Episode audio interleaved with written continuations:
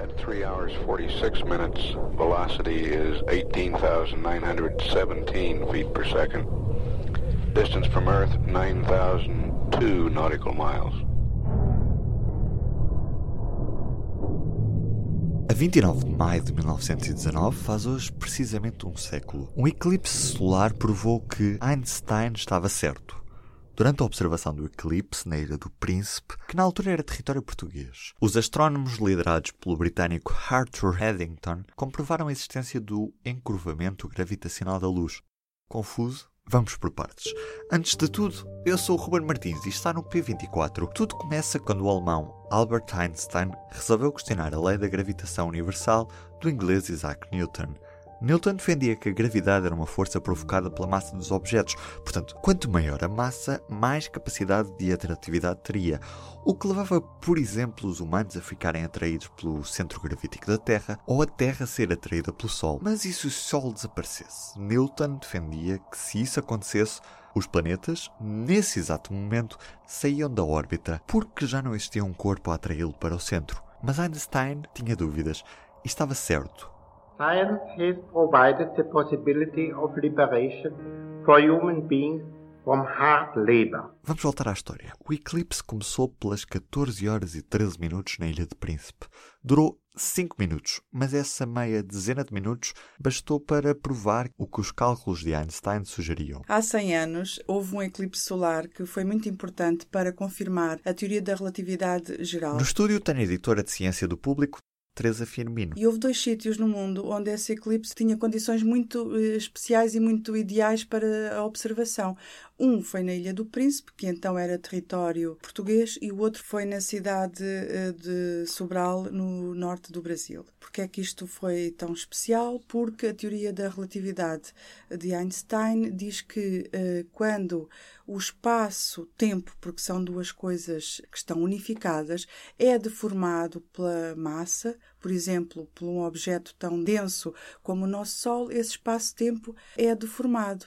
Portanto, se durante um eclipse nós observarmos os raios de luz que vêm de trás do nosso Sol e que são emitidos por outras estrelas, e se esses raios de luz fossem encurvados devido à gravidade do nosso Sol, de acordo com um certo valor previsto na teoria da relatividade, então estaríamos a confirmar a teoria da relatividade. E o que aconteceu foi isso. Os astrónomos que estavam na Ilha do Príncipe no Brasil repararam que os raios eram curvados. Fizeram fotografias nos dois sítios e o que repararam, depois das observações, fizeram cálculos uh, e confirmaram a posição dessas estrelas que estavam atrás do Sol e permitiram concluir que os raios de luz emitidos por essas estrelas eram encurvados devido à gravidade uh, do, do nosso Sol. Já agora, quando nós dizemos eram encurvados pelo nosso Sol, e o que isto significa é que o nosso Sol, digamos que deforma o, o espaço e o tempo. E esta ideia é difícil de visualizar, mas se utilizarmos uma metáfora e se pensarmos que o espaço-tempo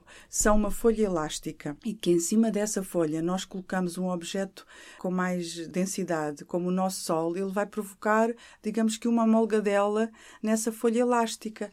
Agora imaginemos que colocamos à volta do Sol um planeta, ele também provoca uma molgadela mais pequena porque tem menos massa.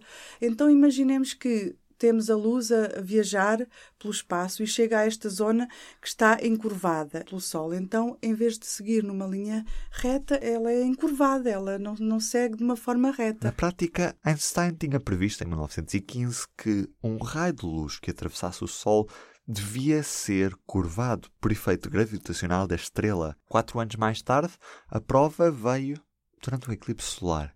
Hoje sabemos que a gravidade tem uma velocidade quase igual à da luz, quando anteriormente Newton defendia que a gravidade era instantânea. Não é que Newton estivesse errado, mas havia uma explicação melhor para o mundo, para o cosmos. O Eddington foi para a Ilha do Príncipe Para o Sobral foram dois outros astrónomos britânicos e só depois, analisando as chapas fotográficas, é que chegaram a essa grande conclusão. O anúncio de que afinal Einstein estava certo e esse anúncio foi em, a 6 de novembro de 1919. Foi a partir desse momento, portanto, uh, que Einstein se tornou hiper uh, famoso no mundo inteiro. Mas o momento que, que está na origem dessa fama obviamente, é a teoria da relatividade uh, geral e o trabalho imenso, enorme que ele teve para elaborar. Mas depois é o, a observação do próprio eclipse e, mais tarde, nesse mesmo ano, o anúncio de que Einstein estava certo, ou seja, os raios de luz emitidos pelas estrelas atrás do nosso Sol sofriam uma deflexão no valor previsto pela teoria da relatividade e não no valor que podíamos utilizar da lei da gravitação universal de Newton eh, para calcular esse, esse desvio. E podíamos perguntar, então, agora que a teoria da relatividade está a comemorar os 100 anos de validação experimental, e agora? E agora o que é que se segue? Bom, a teoria de Einstein não explica ainda tudo, e neste momento há dois grandes mistérios em aberto no universo. Tem a ver com a energia e a matéria escura, e que são dois constituintes principais do universo serem cerca de 95%, o que significa que só os restantes 5% são a matéria dita normal. Uh, e a questão é, e o que são estas duas coisas estranhas, a matéria escura e a energia escura? Os cientistas não fazem a mínima ideia e, portanto, o que significa que um dia, não sabemos quando, haverá alguém que também irá derrubar Einstein, ou seja, ter uma proposta melhor que se coaduna com o que observamos no universo. Para ter o seu P24 antes de tudo, subscreva o podcast no iTunes, SoundCloud, Spotify, aplicação do público e outras aplicações para podcasts. Onde quer que esteja, o público fica no ouvido. Um abraço